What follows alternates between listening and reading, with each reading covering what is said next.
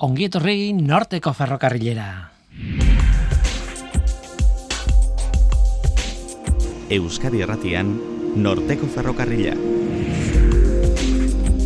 Kaixo denoi, zer moduz? Ni Guillermo Roa naiz eta entzuten ari zareten hau, Euskadi Erratia. Berretea aliantza, ezaguna egiten zaizue izen hori, erakunde bada Euskal Ikerketaren eta Teknologiaren aliantza amazazpi erakunderi elkarrekin lan egiten laguntzen dion aliantza bat. Azken batean, daukasunari, etekin jaundiena ateatzeko helburua duen aliantza bat ikerketaren eta teknologiaren esparruan. Berreteatik etorri zaizkigu gaur, Jonkepa Gerrikagoitia, Garbine Manterola eta Ricardo Bueno. Ea nola egiten duten lan. Eta gero matematika hitz egin behar dugu gaur. Bi ikuspuntutetik gainera, ikertzailearena eta irakaslearena. Horretarako Jonea Praiz eta Idoia Marauri matematikariak etorriko zaizkigu biak ikertzaile eta biak irakasle. Ura Euskal Herriko Unibertsitatean eta hau Oiongo San Bizente ikastolan. Oazen ba, hau da norteko ferrokarria, zientziaz betetako hitzak.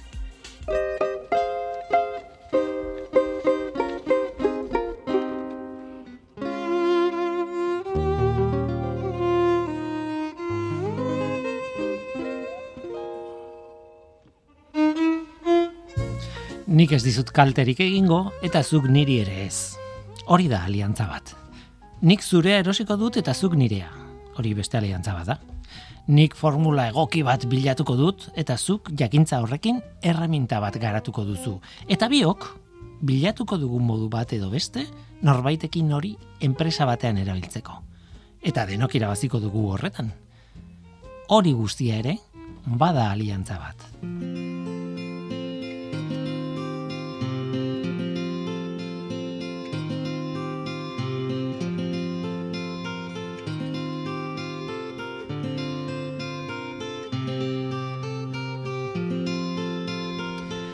Ikerketa zentro asko dago Euskadin. ez da, haze esaldia esan dudan, ez? De mundu guztiak badaki hori. Ikerketa zentro asko Euskadin egia esan, ikertzaile asko dira, ikertutako gai asko, ikertzeko gai asko, eta panorama oso oso zabala da. E, zientziazari naiz, eta ez bakarrik zientziaz, e, giza zientziaz, pixka deneti dago. Baina ideia ona da banakako horiek, guztiak, koordinatzea eta alden bueno, aliketek etekin handiena ateratzea banakako e, alegin horiei, ez? Hori da oso modu simplean azalduta eta ni hemen nago gauzak simple kontatzeko, gero gonbidatuek zuzenduko diate, hori da BRTaren helburua Basque Research eta and Technology Alliance ikerketa, Euskal Ikerketa eta Teknologiaren aliantza horren barruan, erakunde horren barruan duten helburua. Jon Kepa Gerrika goitia, kaixo? Kaixo, egunon, Willy. Bai, e, Garbine Manterola, kaixo? Egunon. Eta Ricardo Bueno, kaixo? Kaixo. E, konturatu zarete, izenak bai, izenak esan ditu dela, baina e, zuen postuak ez ditut aipatu eta igual horregen hasiko gara, Ze, ez dakit oso ondo batzutan zehaztea da oso zaila, ez? E, hanka sartu gabe, ez? Zeintzaren bagoitzan, zu Ricardo zuzendaria zara, ez? Bai. Berreteako bai. zuzendaria, horrekin balio du. Horrekin nahikoa. Bai. ez dala gutxi, ez? Eta e, Garbine? E, bueno, nire, e, nire postua da transferentziaren arduraduna naiz. Transferentzia hitza garrantzi handia du, eh? Bai, bai, bai, bai. Eta, eta definizio asko eh, saiatuko gea azaltzen. Zuk asko erabiltzen dituzu zure lanerako edo bakarra edo. Bueno, kontatuko diazu. Jonkepa, Zani berriz, ba, eh? zientzia eta teknologia arduraduna naiz. Uh Hain garbi, hain errez. Bai, errez, errez esaten da, gero gauzasko dira egitekoak, baina oso interesgarria dudari gabe. Berretea, bueno, e, aliantza bada, gutxi gora bera azaldu dut, e, baina horrekin batera eskatu nahi dizuet, e, horrelako diapositiba botatzea, eta nolakoa da gure panorama momentu honetan. E, ez dakit zein galdetu, ez dakit zein den egokiena galdetzeko, baina nahi duzuenean sartu, eta hartu hitza eta kontatu pixka. Euskadin nolako panorama dugu? Ikerketan?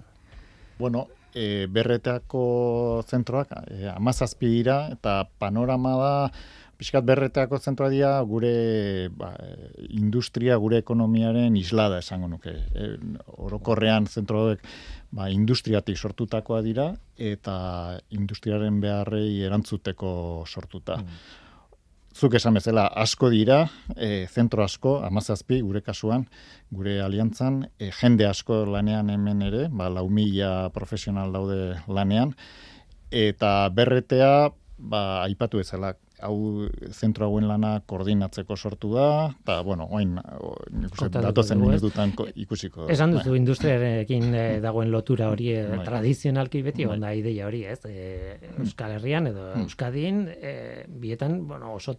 E, ez dakit, eragilea garela, industria hmm. beti izan du indarra asko, hmm. eta tradizionalki badugu irudi bat, ez? E, gune industrial batean bizi garela. Hori ez da mm. aldatu. Mm. Aldatu da industria mota, baina ez da, mm. hori ez da aldatu edo edo bai, oker nago.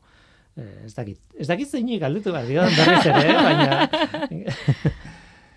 bai, zarantza barik, ba, ba, Euskadin industriak ba, bere biziko pixua dauka, gure ekonomian oso garrantzia handia du, historikoki horrela izan da ere, herri industrial izan gara beti, ba, historian zehar gainera, eh? Eta eta gainera baskotan ba, guk gure irudie egiterakoan ere Bizkaia metalurgiko bat ikusten bai, dugu bai. edo e, Gipuzkoa makina erramentarekin oso lotuta dagoen elurralde bat ikusten dugu txikiak izan arren ba, ba industriak oso garrantzia handia da, dauka eta eta gure tejido industrialak eta eta gure zentro teknologikoak ba arlo horretan ere ba oso e, garrantzia handia daukate eta lan handia egiten ari gara horretan. Egia da araba lotzen dugula askoz gehiago nekazaritzarekin, naiz eta hiruetan egon industria eta hiruetan egon e, nekazaritza, bai, baina claro, e, ikerketa nekazaritzen egiten den ikerketa gainera, e, pasada bada, hor hmm. tartean e, berretean barruan dago neiker adibidez, ez? Hmm. Eta guk ez ditugu gauzak landatzen duela lareun urte landatzen genituen bezala.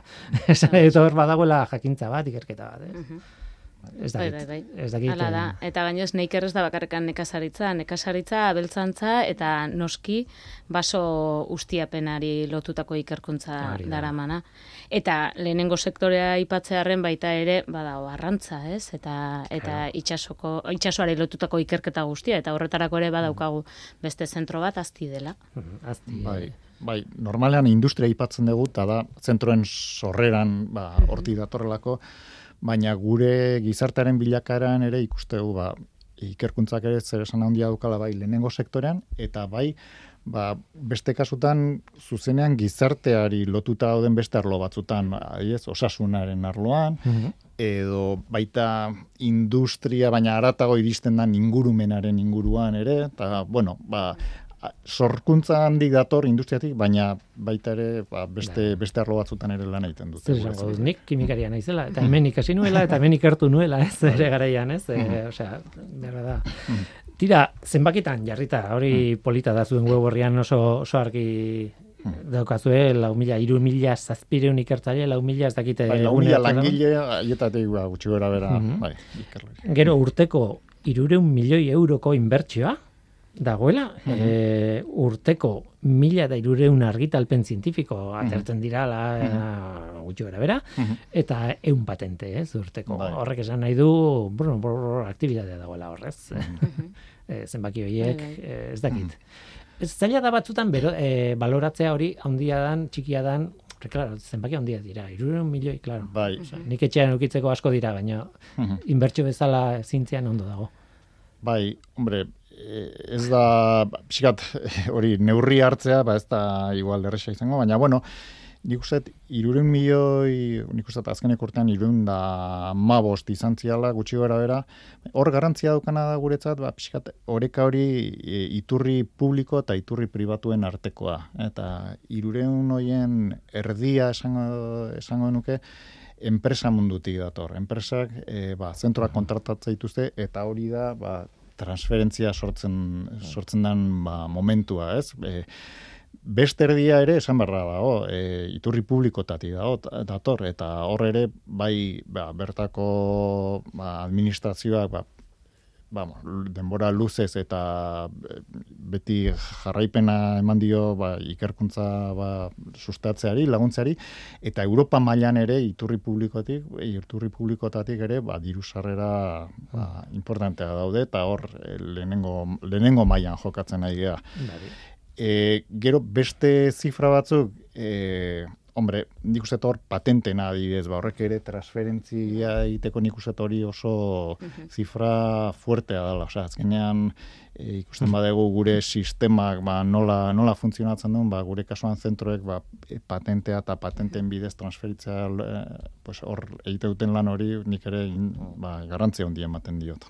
Zuen lan nola egiten duzu? E, esan nahi dut, e, bueno, zuek zaudete amazazpi erakunde horiei begira nola baitz, e, kontaktuak egiten da, behar bat sortuko da, ba, batean behar da, bestakitze baliabideak, ba, beste batzuetan behar dia kontaktuak berein artean, edo zuek zuekin edo nola egiten zu ezin dan zuen egunero egunerokoa den. Igual argitzeko e, bai e, gureko neban ba saltzi ez da zer dan berretearen aterkipean egiten dugun lana. Zenoski ba arlo zientifiko teknologikoan hor e, ikerketa agenda batzu garatzen ditugu, baina zentruak eurek badituzte euren plan estrategikoak, euren ikerketa planak.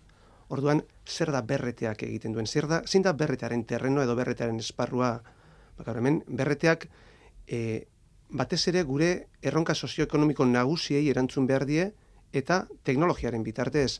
Horregaitik guk lehentasunak ezartzen ditugu hmm. eta mazazpi zentru hauek eta lau mila ikerlari hoiek ba behar, guk behar ditugu guztiak gai garrantzitsuenetan edo lehen, lehenetxiak diren gai hoietan, erronka hoietan, batera jarri behar ditugu. Eta horrela, ba bai, e, industria dimenduan, energia garbietan, osasun pertsonalizatuan edo elikadura osasuntzuan gukoi hoiek erronka sozioekonomiko bezala landu ditugu eta gure teknologiak nola erantzuten dien ere definitu ditugu white paper formatuan. Eta horrela, ba, erronka teknologikoak definituta ditugu. Zer esan nahi du white paper formatu horretan? White paper da, e, bada, formatu bat nun, e, da dokumentu bat egitura jakin bat daukana, dauka, ba, sarrera bat, dauka motivazio bat, mhm. dauka erronka sozioekonomikoaren enuntziatu hori, eta dauka ba, erronka teknologikoak zeintzuk lehen esten ditugun ba, erronka sozioekonomiko hoiei ba, erantzuteko. Ba, dibidez, industria dimenduan, ba, zeintzuk izango lirateke erronka horiek. Ba, alde batetik materialak izango genituzke. Material, ba, zero defekto material horiek, material zero emisiones, material e, aurreratuak, eta materiales aparte, ba gero izango genituzke, ba bai, e, fabrikazio prozesuak, bai, makina konektatu eta adimenduak, bai, produkto adimendua bera, eta bai, e, negozio eredu berriak sortzen direnak, hoiek, bai, industrian, eta baina era horretan ere, ba, erronkak ditugu definituta, bai, energian, osasunean, erikaduran, hoiek eginda ditugu, gero, gauza bat da definitzea, baina da, bebai ezagutzea, zeintzuk diran gure kapasitateak ez da guzti, e, guztion artean oie erantzuteko. Horrela oso garrantzitsua da jakitea, ba guzti honek lan honek dauka koordinatzaile bat eta hoiek zentruetatik datoz. Ba kasu honetan tekniker zentrua da, ba industriaren koordinazioa daroan zentrua eta gero erronka bakoitzak dauka bestalde, ba beste zentru batzuetako ba, koordinadore edo arduradun desberdinak. Horrela guk, ba, saretu egiten dugu gure e, gure kapasitateak, gure pertsonak, gure kasunetan ba, berretea industria deitzen dana ere sortuta dago. Talde desberdinak daude sortuta.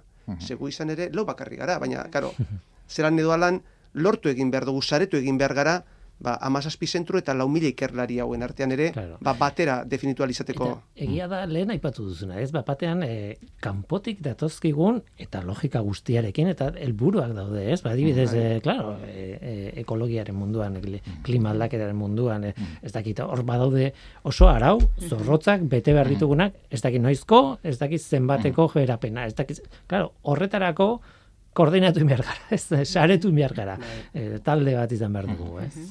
E, alde hortatik bai. ulertzen dut behar hori, baina, klaro, e, beti aipatu izan dira, ez, e, lankidetzak, beti izan dira, e, osea, nik hasieran esan dut banakako horiek, ez dira inoiz banakakoak izan, zentzu estriktoan, ez? Mm ez?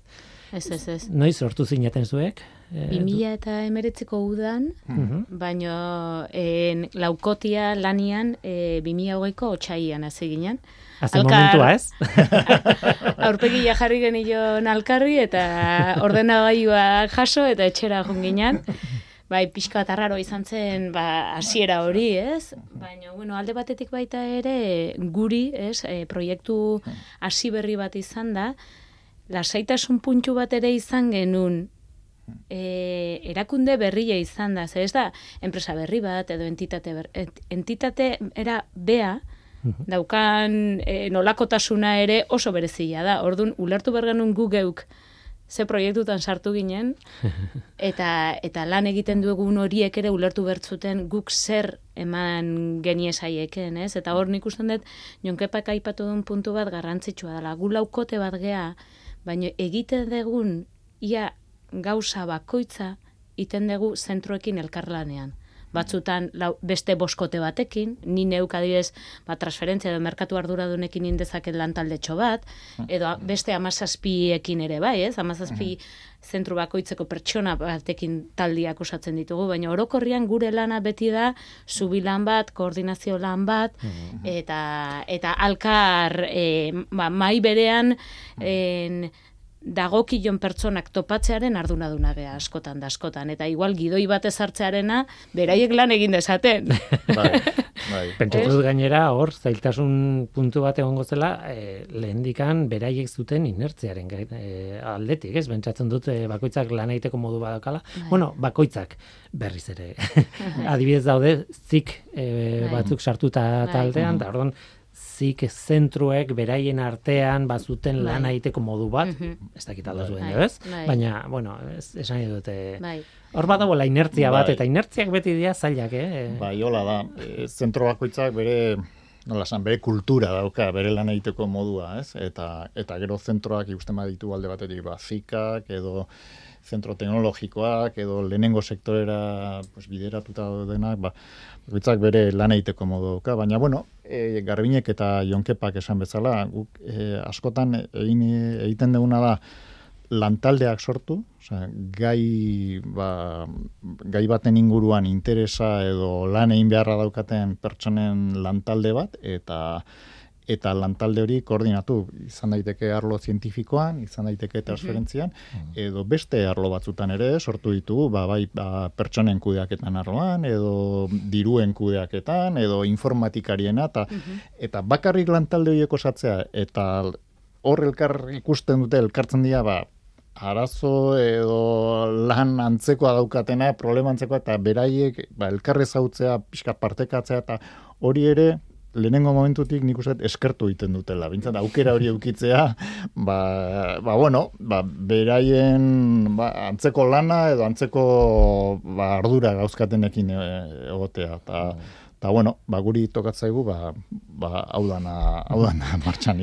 Transferentzia zaila da. Transferentzia hitza ez dakit zein dagoen ohituta hitz horrekin edo ez, baina azken batean da, jakintza bat lortzen duzu ikerketan eta gero hori aplikatu egin behar da eh, industria batean, enpresa batean, ez? Guk berrete aurkezten degunean beti izaten dugu bi helburu nagusi ditugula. Alde batetik an jonkepak aipatu duna da, oh, dala ezagutza sortzea. Eta ezagutza sortze horretan, iruditzen zaigu, berreteak e, egin behar duena dala, ba, behaien arteko elkarlana are eta gehiago indartu, ez? Baina bestalde batetik da, oh, behin ezagutza sortu ondoren, erabilgarri egitea.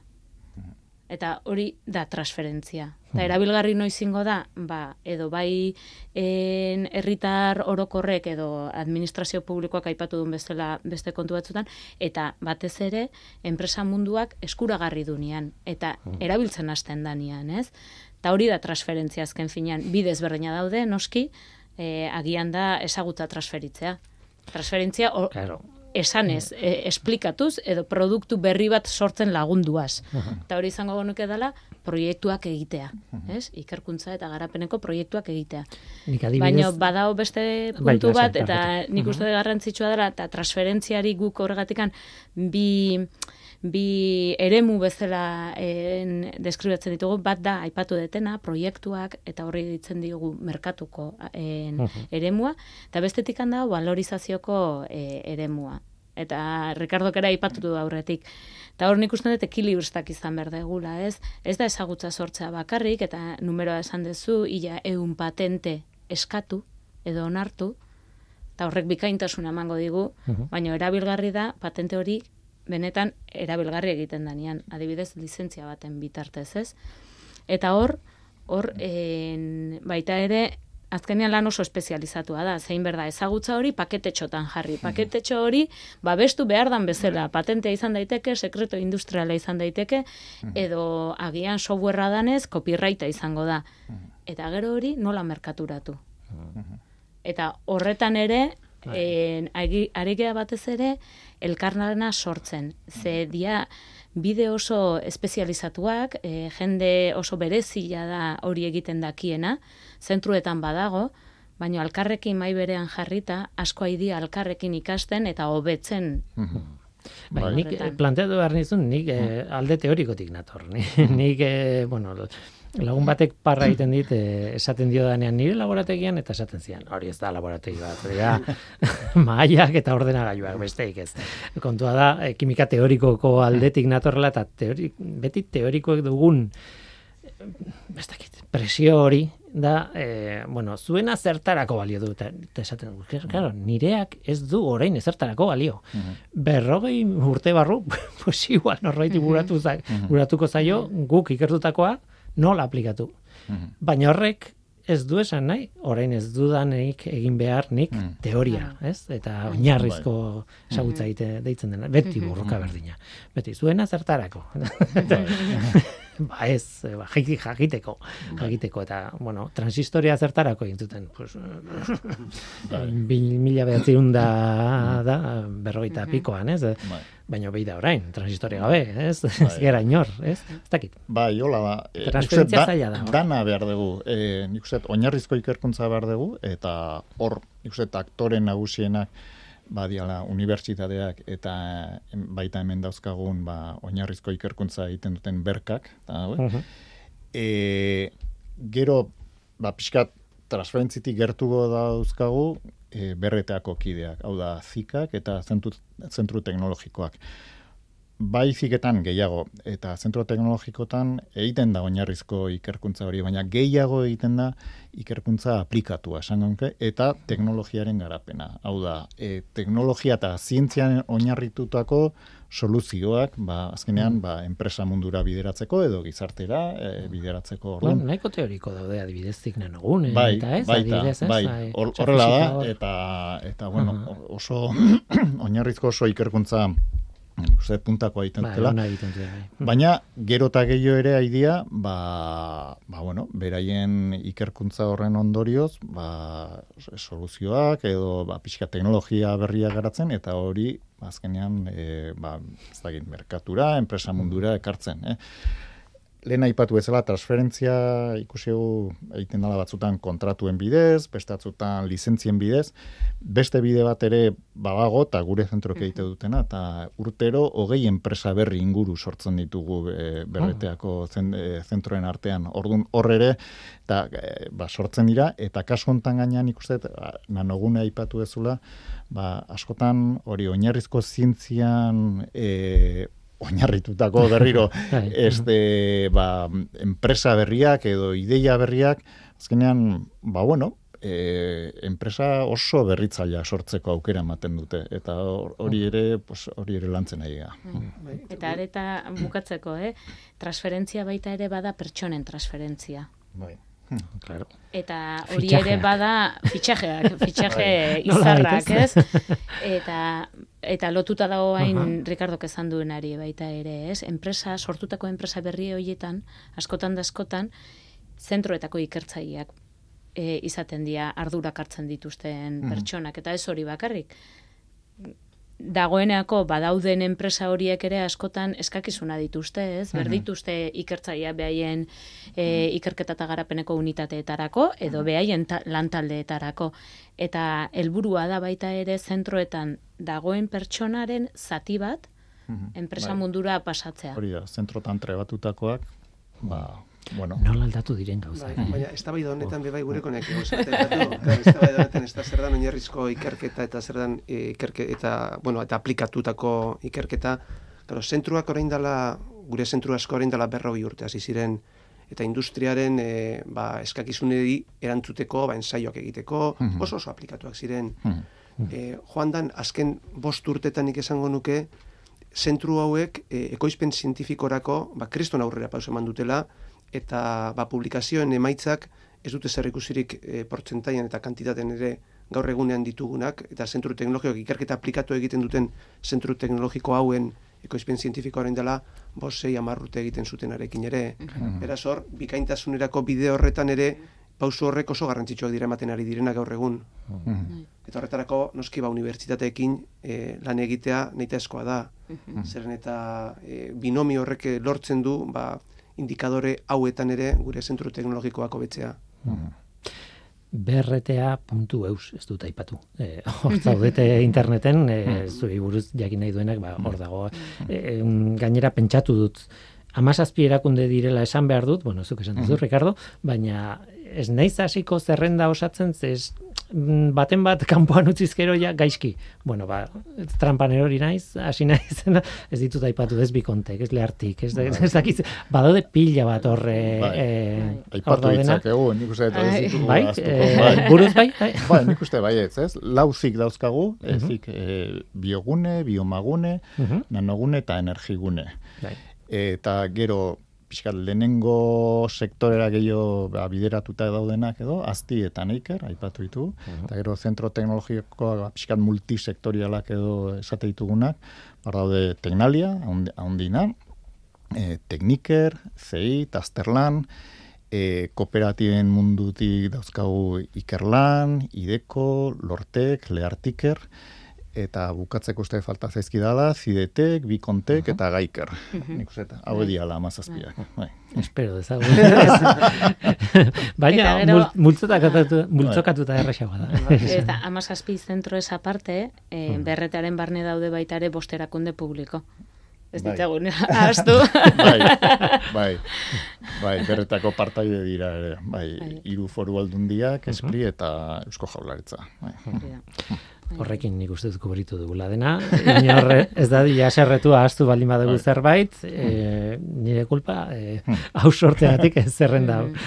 E, bukatu behar dugu, baina bi gauza galdetu nahi izkizuet. E, bueno, bata da, oso kuriosoa da, ez? E, ateratzen duzu, bueno, bata zen e, ez, e, zerrendarena, eh, mm. naukan buruan. Bete, bestea zen e, zuen web horria ireki eta aipamen berezi bat dago deklarazio berezi bat e, Ukra- Ukrainari buruz, Ukrainako gerrari buruz, ez?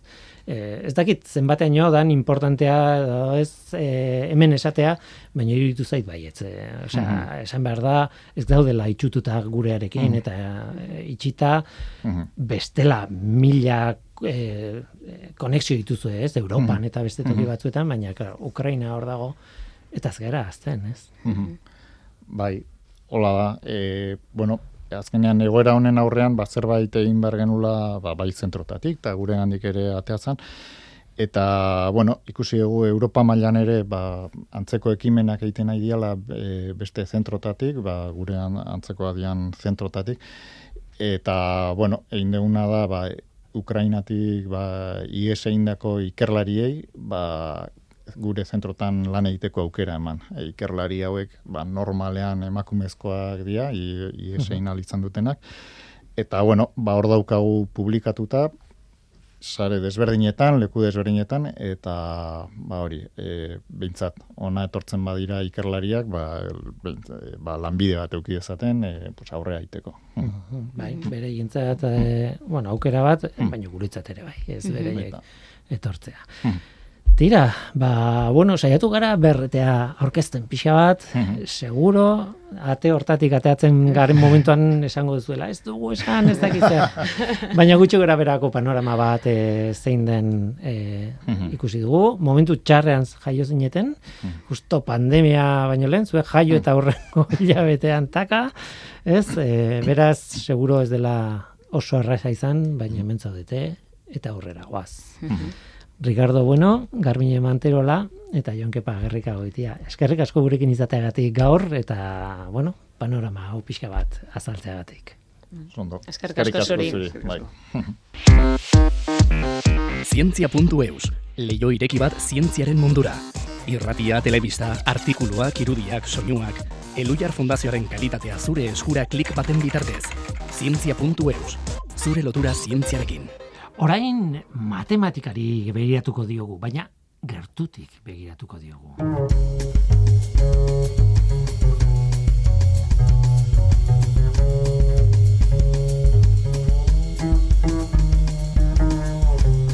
Matematikari gertutik begiratuko diogu eta gainera bi ikuspuntu ezberdinetatik, bi ikuspuntutatik eta gainera ezberdinak dira. Ikerketaren esparrutik begiratuko diogu eta irakaskuntzaren esparrutik. Eta horretarako bi bai gonbidatu ditugu, baina ez da bata bakarrik ikerketa eta bestea bakarrik irakaskuntza. Batek egin du ikerketa eta irakaskuntzan dago eta bestea ikertzailea. Jonea Praiz iza Euskal Herriko Unibertsitateko matematikaria eta ikertzailea kasu honetan. Bai. Kaixo ongetorri. Kaixo, Willy, eskerrik asko. Eta Idoia Marauri Bernedo matematikaria gara batean ikertzailea eta o, gaur egun Oiongo San Vicente ikastolako irakaslea zara, ez? Bai, Ondo esan dutena. hori da. Oso Eta- ondo esan duzu. Eta gainera, e, bueno, zu, idoia izan zara, joneren i, Ikaslea. ikaslea, ez? Bai. Be- Bai. beraz, e, zirkuloa nolabait itxi egiten da, ez? Nik, e, utziko diazue kontatzen zergatik gauden hemen, ez? E, bueno, batetik, matematika hitz egiteko, norteko ferrokarrilan, ba, gogoa geneukalako elkarrizketa bat egiteko, baina bestetik ni frustratu na- nagolako.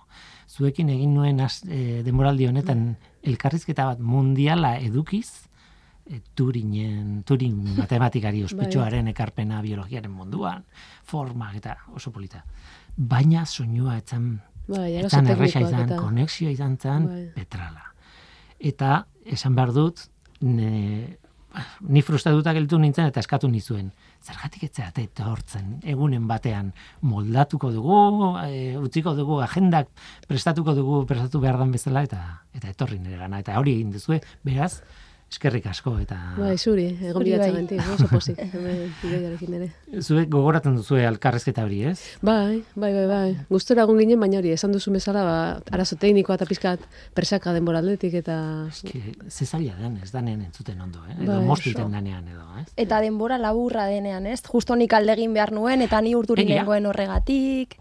Olako gauzak daudenean azkenean, ez Bai. ustekoak. Ez, izan daitezke. Baina, bueno, aukera berri bat da, gaurkoa. Bueno, e, nik esango nuke aukera honena dala, ez? E, gare hartan kontatu genuena ez dugu berriz ere kontatuko. Ze, bueno, e, ja kontatuta dago eta, bueno, e, ez duek gainera esan behar da, eduki horrekin e, hitzaldi bat baino gehiago egintzen dituztela eta e, sarean bilatuzkero aurkitu egiten dira. E, ze, bueno, gaur bertan ikusi dut, e, e, mm, Erriesako Bai. e, unibertsitatean egin genuenan bai. eta eh, YouTubeen edo, Bai. bai, gelditu zen, bai, grabatuta. YouTubeen dago. El impulso del trabajo de Alan Turing a la biología matemática edo lako horrelako zer da. zerbait. Eta bestetik, lehen niskata taldearekin behasainen ere egin zenuten hor ezagutu Bai. ginen, ez? Hori da. Bai. E, os, polita, ez, lana. Esan nahi dute, Turing da figura bat, e, historikoa, Bai, izugarria eta gainera hori, e, zaren inoz nikatzen gauza berriak aurkitzea, eta bai, beti gau, de irakurtzen gauzak eta beti ateratzen dira Mhm.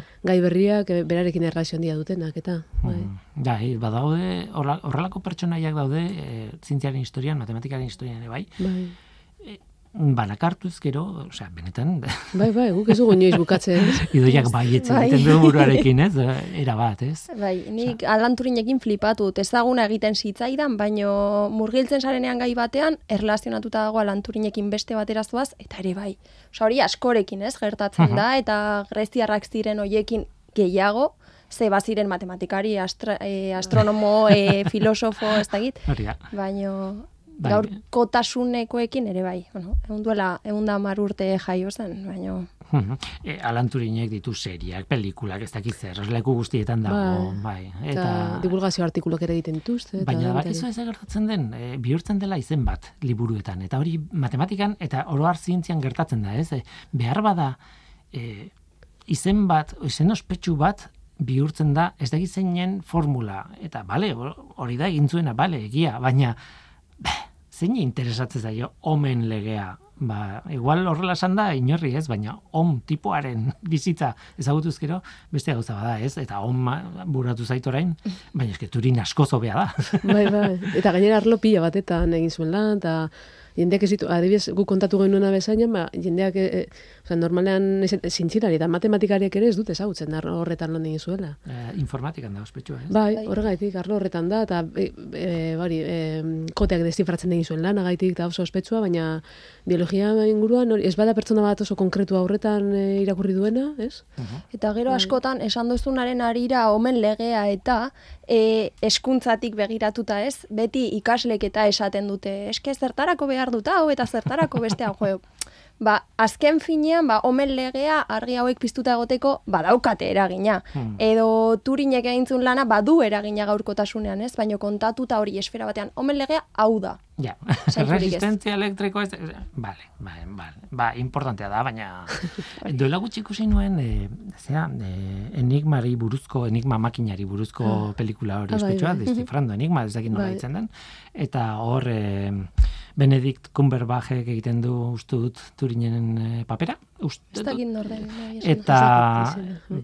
eta horra saltzen da berekin batera e, lanean Bridgely Parken Bai. izan neska hori eta mm, bueno, lagundu ziona nola baita ez, eh, erlazioan gaina berekin ezkondu zen, naiz eta homosexuala Bai. izan, esan eh, badu historia horrek badu interesa handia, ez?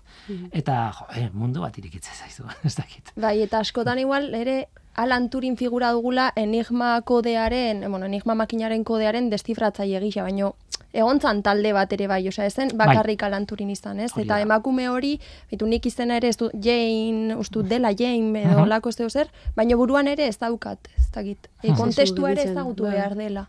Ez dela bai, pertsona bakarra. nik uste dut eh, pertsona horien artean Turin dela bakarra, hola, ospetsu egin dena, benetan ez, baina Bai. bazeuden eh, Ingalaterrako momentuko Bai, bai. figurarik potentenak, Guk ez? eritzaldian orain aizuta dauka, baina bazegoen, e, gero, e, Amerikara joan zen baire bat. Bai, es, pila bat Lagundu daude. ziona, bai. Aipatzen genuen itzaldian jaiztuta daukat, baina, bai. Tira, esan dut turini buruz ez genuela hitz egingo eta dara maguz dakizten. Bora, guazen zuei buruz hitz egitera. Jone, hasiko gea ber- zurekin, e, gaur aritu naiz e, zure hitzaldi bat e, ikusten, ez dut osorik ikusi, baina e, e, YouTubeen uste dut, eta e, nire helburua zen, etzan ulertzea oso ondo, ze oso gauza berezia kontatzen zen, zenituen, eh? baina zure arloari buruz. Da, ur, duela urtebete izandako kongreso batean, emandako, bueno, online emandako Bai. hitzaldi bat. Eta hortik atea dudan konklusioa da, analisi matematikoan egiten duzula lan, Bai. baina hori da oso gauza zabala esatea. Bai, bai, bai, bai, bai. Matematikan egiten zula, claro. Bai, bai. Kontrolaren teoria, edo? Bai, arlo badago, arlo bat deltzen dela kontrol theory edo kontrolaren teoria, ma matematikaren ikuspuntutik, ze arlo horiek ere, ba, e, ingenieriak eta fizikariak erabiltzen dute asko. Hori galdetu nahi Makina nizun, az- kontrolatzeko eta hori da, robotika. Eta, Hori da, makina bat, eta e, bere evoluzioa denborarekin, edo bere, bere Bai.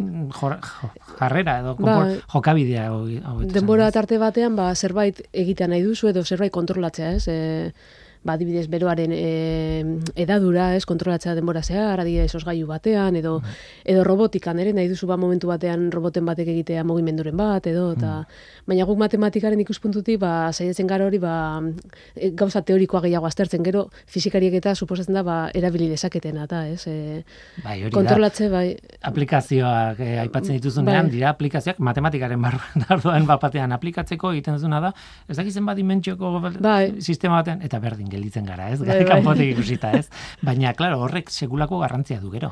Bai, bai, bai, bai. Ze, ze fizikariek eta ba, oinarri behar behar dute gero euren gauzak egiteko, ez? Egia da matematikaria pizkat isolatuta ibiltzen garela hor, ba, zu, imaginatzen ez dakiz dimentzioetan, eta ez dakiz ingurunetan eta ere mutan gaudela aplikatzen gauzak, baina gero euri ondo tortzen zai daudenean espazioan ere egiten beste leku batzutan egiten eh, kontrolak, ez? Edo, ba, hainberte robot erabildi behar dituzte hor, eta Eta bai, hor, e, batez ere arlo horietan egin nuen. E, bai, badaude, hori, gainera orain pandemiarekin eta ba, grabatu dituzte itxaldiak eta daude gehiago online. Eta, Claro, hori gertatu efektu hori Bai. eman da, ez? Mundu guztiak komunikatu da eh, online, bai, hitzaldiak eman dira online, Gehiago, kongresoak egin dira, bai. eta claro, dena gelditu da grabatuta. grabatu. Hori mundiala da, ez? bai, bai, bai, be, no, bere da handia, bai. Eh, eh, esan behar nuen oso matematikan oso gauza, oso izen bitxiak agertzen dira eta gero izen horiek zer diren hasten zara begiratzen Bai. eta oso oso gauza komplexua da azkenean eh, Bai, azaltzeko eta ulertzeko ere. Eta, txikitasunaren propagazioa. Bai, Mundiala, ideia azkenean mundiala da, ez? Oso, Bai. oso esparru txikian gertatzen den zerbait, Bai. eh, esparru hori zabalduta, ba, bai, jakinik ezaugarri hori zerbait, bera, bai, ere mutxiki batean zer gertatzen den, zentzuren batean, ez? Funtzioak eta ba, matematikan erabiltzen diren integralak eta derivatuak erabiliz, bai, jakitea txikitasun hori, txikian gertatzen dena, nola egiten duen, ba, eremu handiago batean, edo kontrolatzea, ez? Eremu handia batean, edo ertain batean gertatzen ari dena, ba, jakinik txikiago batean, eta handiago batean gertatzen denarekin, eta hori erabiltzen da asko estimatzeko, ba, hori, kontrol teorian, eta ere, e, egu- egu- denboraldi honetan ere ari naiz lanean, e, ingelesez esaten den e, inverse problems, Vale. alderantzizko problemak. Mhm. Eta horrela erabiltzen dira horrelako matematikan deitzen zizkigu desberdintzak, ez? Kontrolatzeko gauza bat beste baten menpe eta Mhm. Eta bai, gauza horietan Nire galdera da azkenean, eta idoia ere sartuko dugu Bai. ez da bai da, baina e, e, ze abstrakzio mailara iritsi den matematika, ez da? Esan nahi dute, gero anekdota bat kontatuko dizuet, baina e, gertatu, bueno, gertatu dena duela gutxi, en fin. Baina hori, e, gaur egungo puntako matematika nun dago? Dago, ja, abstrakzio maila bat oso altuan eta normalean kombinatzen ditu matematikaren adar ezberdinak, ez? Grafoen teoria, gehi, Bai. ez dakit zer, ez dakit, eh, algebra eta ez dakit, ez? E, zuk hankak lurrean dituzu, idoia, esan nahi dut. E, barka, barka mena eskatu bat dizut, no- noski jone, ez duk, bai. Bai, Baina bai. esan nahi dut, e, e, ikasle batzuekin e, tratua beste, beste maila batean dago, no ez dakit nola esan. Hori da, osea, azkenean nik bi eremuak ikusten ditut, ez? Ikusten dut joneren eremua ez abstrakzio maila hortan, baino karrera osoan zehar eskuak zeruan dituen, baino claro, ikasleekin egonda eta DBH-ko ikasleak izan da, gerturatu behar diezu dena. Gerturatu beraiek uler dezaten, ez? Eta justo orain algebra lantzen ari garela, adierazpen algebraikoak eta jo, ekuazio bat edo monomio bat ikusten duten lehenengo momentuan, ai ama zer da hau, ez? Eta gerturatu behar diezu oso ondo, baino gero ja abstraitzen hasten dira. Ze, adituak ja monomiotan, bale, venga, polinomioak, eta ua, ua, ua. Oso zaila da nik uste dut hori ere transmititzea, ez? Osea, ni klasetik klasera eta hori DBH baten bi maila, osea, bi klase ditugula, e, bi lerro bezala asko direlako eta ordun batetik atera eta bestera ber saiatzen naiz zer hobetu ezake hontan hobeto heltzeko eta benetan beraiek ez pentsatzeko, boa, jazta, Zenbatik- galduta zearo. Zenbat ikasle dituzu bakoitzean? DBH baten berrogei ikasle ira, gutxi Wow. gora bera, hogei bakoitzean, eta hori gure ikastolarako asko da egia esan da, eta gero bigarren mailan amaz, emesortzi. Mhm. Bai, Ah, bueno, hasieran eta- pentsatu dut berrogeiak gel- gela berean. Ez, ez, ez, ez, ez, banaketa eginda dago, baina guretzako ja eukitzea bos gela DBH-en, Bai, bai. bai, bai. Zenik ikasi nuenean eskola hortan, ez dakit amabi ginen edo, eta aldu dira sei izatera, orduan horregatik esaten nuen. Nik donostian ikasi nun eta berrogeita sei ginen. Klase igual, Klase berean, eh? Ni bezalako berrogeita, en fin. em, niri esperientzia oso txikia izan da, irakasle moduan. Izan naiz bostila betez, edo horrelako zerbait, eta ematen nuen matematika eta ematen nuen fisika. Kontuartu nintzen gutxieneko azala matematika edo fisika, osea, beste behar batzuk dituzte ikasleek eta ni ez nintzen gai hori emateko. Orduan, ez dakat sentsazioa lan ona nuenik, baina ikasi nuen pixka bat beraien gandik. Eta ikasi nuen gauzetako bat da, em, ez dutela ikasiko zuk nahi duzuna ikastea. E, alegia, Newtonen legean fizikak, fizikan, eta ez zidaten sinisten. Nik azaltzen nien, hau horrela da, eta bai, ze hau hiliz esate zu, eh, hau ezin du. Eta gero konturatu nintzen, lehenengo urte hartan, amabost urtekin edo, kontatu behar diezu, hori horrela dela, ez dizute sinistuko, eta gero aurrerago digerituko dute ideia eta hobeto, ez dakit, ne sentsazio hori zen. Bai, nik ere sentsazio berdina aukat batzuetan, ez? Eta e, monomio bat hau da. Claro, ikasi behar duzu hori dela monomio bat, ez? Berriro bueltatuta. Baina, igual momentu hortan esatu dut, bale, ba, letra batzeu, semaki batzuekin, eta gero, denboraren poderioz hori da, ez dakit, e, behi baten e, tripan gertatzen dena, ez? Digeritu behar dutela, Hausnartu eta egiten. hausnartu, eta hortxe ukiposo hori, eta gero erabili.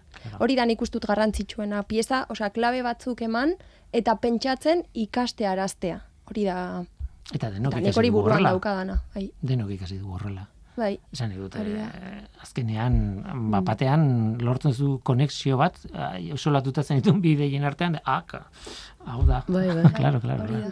Da. eh, abstrakzio maila ere, bueno, ikasleen abstrakzio eh, almena hori txikiagoa da, claro, zure kasuan, eh, zuk dituzu ikasleak eh, unibertsitatean Bai. hori beste gauza bada. Bai, ze suposatzen da, ba, aukeratu dutela ja gradu motaiek ikaste agian fisika, matematika eta horrela, eta printzipioz, ba, ja daramate gertutasun bat, ez, mundu horretara, eron interesen gaitik, edo errestasunen gaitik, eta... Bai. Bueno, jone bezalako ikasleak, ez? E, uste, dut, kriston poza emango dula, ez? E, jone bat ikustea, ez? Oi, jone, alderantziz, idoia bat ikustea, barkatu.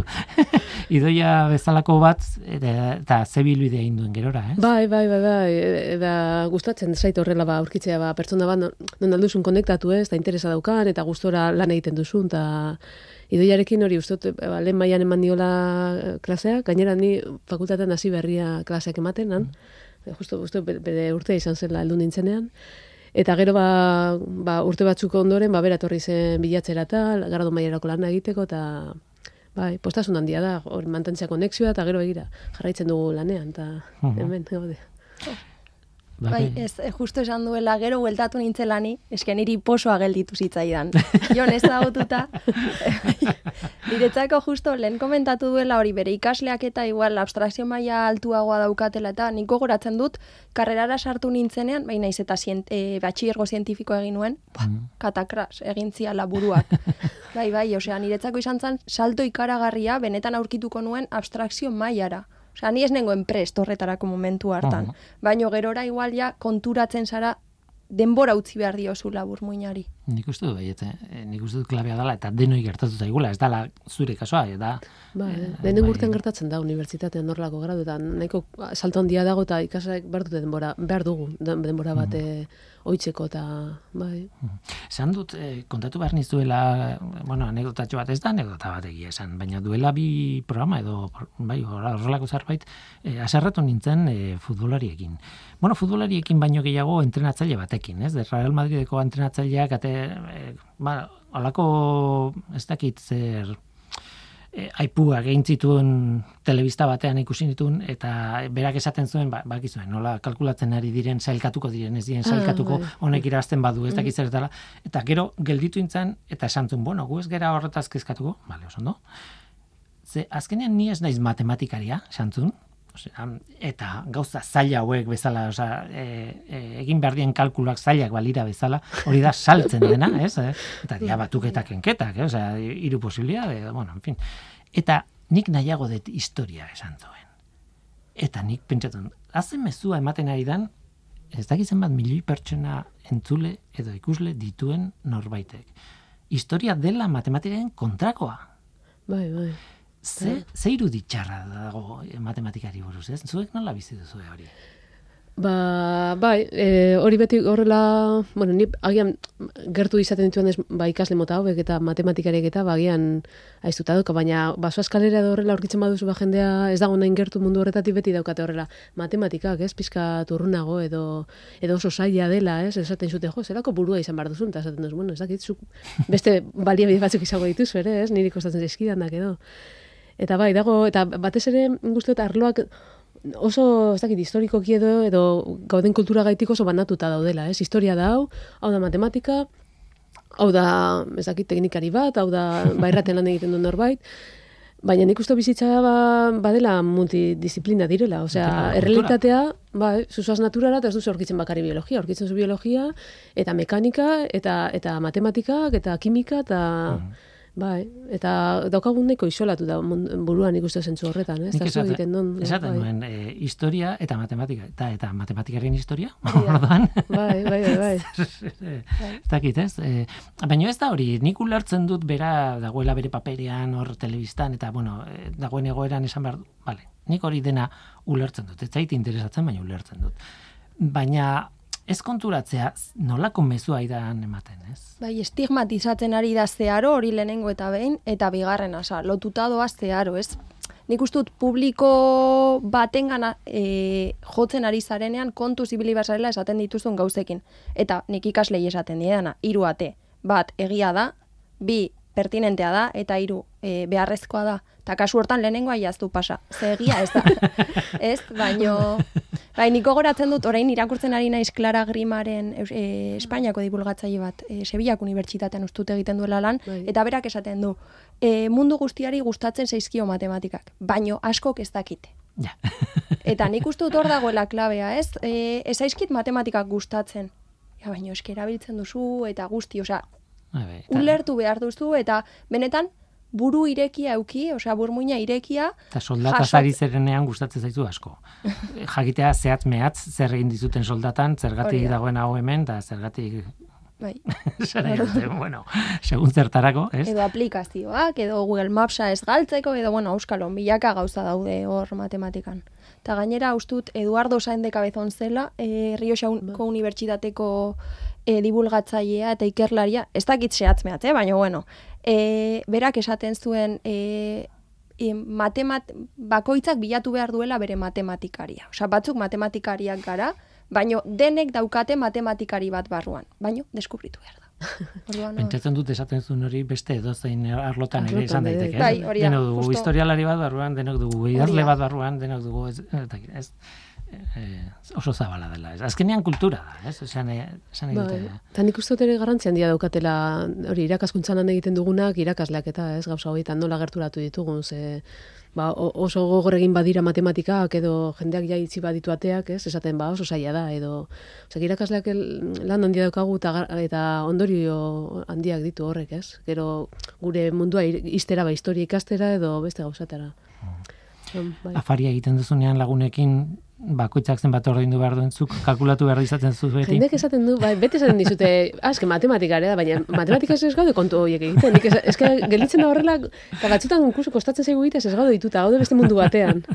baina beti dago go- ba, egin dezala jonek, edo, ez, idoia, agian. Bai, niri ere gertatzen zait. Eta askotan faiatzen duena, baina zinen zu matematikaria, ja, baina eske ni nago beste gauza batzutan pentsatzen. Proba egingo dugu, a ber, irureun da, ez, zati.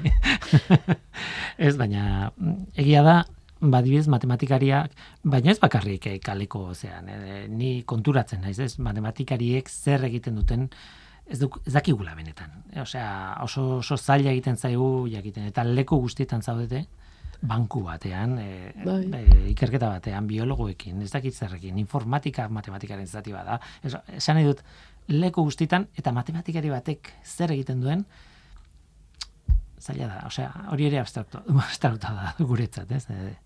Ez bazaude barruan. Bai, agian ez dakit, ez, ma, patroiak ikusten, ez, e, errestasuna daukagula edo zer gertatzen den, edo gauza logikoak, ez, oso logika handia dauka matematikak, ia, pausuak, antolatzen gauzak, ez, organizatzen, ez, eskemak egiten zer gertatzen den lehenengo, gero beste ezak zer, horgaitik, algoritmoak egiten ere, ez, horgaitik, ba, komputazioan eta horrela, ba, kontutan izaten dituzte matematikariak, nik uste dut, eta patroiak ikusten, edo jakiten zer dagoen atzean ere, ez, zer mugitzen duen, horgaitik ma- matematika daude ere zientziaren oinarrian, ez, e, Arrazionalak zarete, zuek.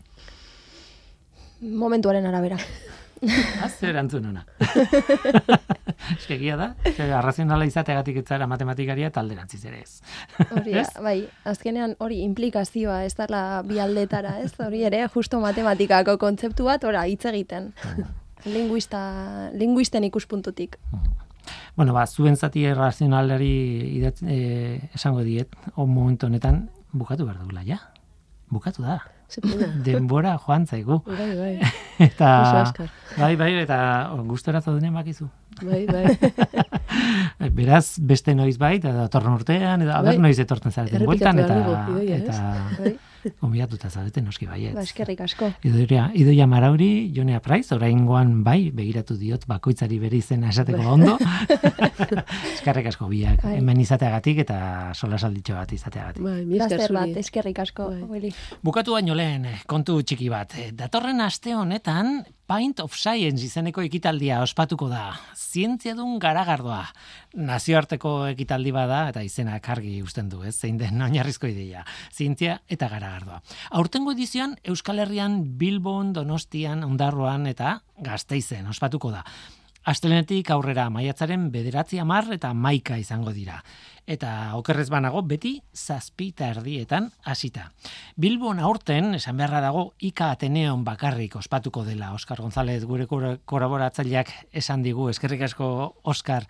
Horixe, Bilbokoa Ika Ateneoan aurten. Donostian lautokitan gastronomiazko euskal lanai artean, Malagizona tabernan, Alboka tabernan eta Biers deitzen duten hori, Biers zurriola bitxen. Ondarroan Bekozinin, Kirriskin eta Idoia tabernan. Eta gazteizen, Abyssinia Soul and Coffee Craft Beer eta Falken Beer klubean aukera asko, izlari asko, eta denetan giro atsegina, zientzia eta garagardoarekin. Nahi duenaren informazioa pintofscience.es weborrian dauka. Tira eta gu, bagoaz.